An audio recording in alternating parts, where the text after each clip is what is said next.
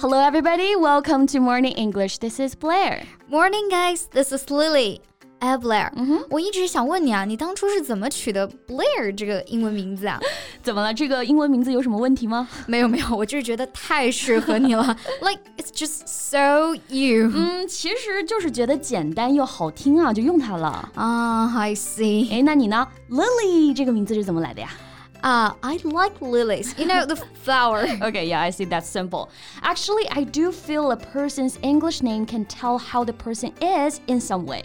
Because unlike his or her own name, the English is chosen by himself instead of given to him. 啊、uh,，I see what you mean。因为我们的英文名字啊都是自己选的嘛，嗯、所以某种程度上呢，也说明了我们欣赏的那种气质啊，或者说我们希望自己是什么样的人。没错。So how about that we talk about some interesting expressions about names today？好啊好啊，那我们今天就来聊聊一些跟名字相关的英文表达。诶，说到名字啊，我正好想到一个，是我最近看美剧的时候看到的。这个剧里面的警察在审问嫌疑犯的时候啊，就说了一句：“We have records to prove you stole。” 12 Johns and Jane Does across the city. 12 John and Jane Does? 是说这个城市里有十二个叫 John 和 Jane Doe 的人吗？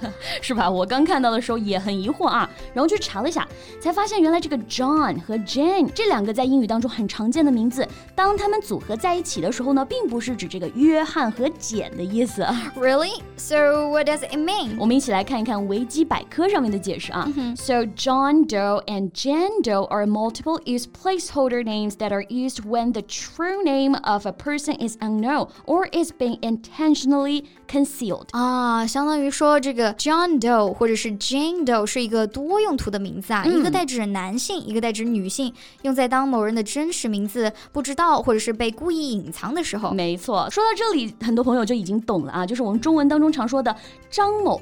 王某，或者再通俗一点啊，张三李四，嗯、它没有什么特别的含义，只是起一个指代作用。So in many cases, John Doe is used to protect the identity of an individual who wishes to remain anonymous, such as a whistleblower or a victim of a crime. 嗯，用来指代一个假想的普通人啊，也有点像我们中文名里的那种无名氏。不过我还是没有明白你节目开头用的那句话。What does the police mean by accusing the victim of stealing twelve John and Jane Does across the city？啊，其实这里有点像是美国警方的一个行话啊。在美国警察用语当中呢，John Doe and Jane Doe 常用来指身份不明或者未经确认的尸体。哦，明白了。所以开头那句话是说啊，我们有证据证明了你偷了城里的十二具无名尸体，是吧？Exactly. So another example would be the authorities are searching for the next kin of a John Doe who was found deceased in a park. 翻译过来就是说，警方正在寻找昨天在公园发现尸体的直系亲属。 You got it.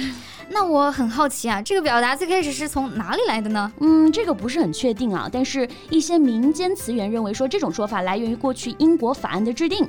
据说最早在爱德华三世的时候出现了，因为以前英国人要先经过模拟推演才能制定法案，涉及的人名呢就会用到 John Doe、John Roe 来表示啊，然后这种说法就被保留下来，就约定俗成了。后来呢还加上了一个 Jane Doe 来表示女性。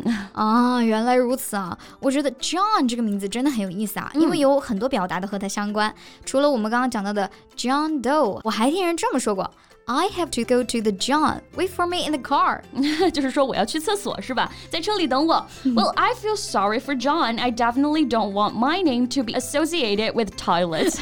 啊，其实是因为第一个厕所呢是在十六世纪九十年代啊，由英国人 John Harington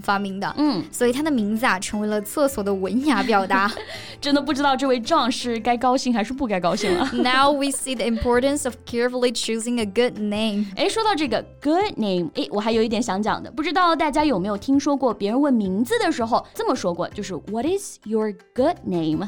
嗯，What is your good name？我之前跟第一次见面的外国人聊天的时候啊，就这么被问过。嗯，不过他不是说我的好名字是什么，它其实是一种礼貌的问询别人的名字的方式，相当于我们中文说的，哎，您尊姓大名啊？嗯，是不是很容易理解错啊？那除了这个 good name，another expression that is easy to misunderstand is pet name. Right, pet name isn't necessarily the name of a pet. 它其实就相当于是我们说的 nickname. Right. For example, their father had pet names for all his family members. 就是说他们的父亲给所有家庭成员呢都起了个昵称。And in your case, your pet name from us would be Baby. 大家都喜欢亲切的称呼我们美丽的 Blair 老师叫 Baby 老师啊。这个昵称呢就可以说是我们给他的 pet name. Okay. To some extent, that is a household name nowadays too. 嗯，那可 不敢这么说啊！我离成为 household name 也就差个一万年吧。贝贝老师别这么谦虚啊！Modesty is your middle name。那这里的 household name 其实是指家喻户晓的人啊。For example. Yao Ming is a household name in China. 嗯，不过它不一定是指人啊。It is also used to marketing and advertising to describe a brand that has achieved a high level of brand awareness and recognition among consumers. Some examples would be like Coca-Cola, mm-hmm. 可口可乐, McDonald's, 麦当劳, Google, 谷歌, and Microsoft, 微软. Well, that's good to know. I know, right? Well, 你刚刚还说了一句啊。 Modesty is my middle name, so this is also worth mentioning. Ah, uh, yeah. So be somebody's middle name 这个短语啊，它是用来指出某个人的突出个性啊。嗯，所以我刚刚其实就是说，谦虚是贝贝老师的一个大特点啊。Here's another example sentence. Don't worry, I won't tell anyone. Discretion is my middle name.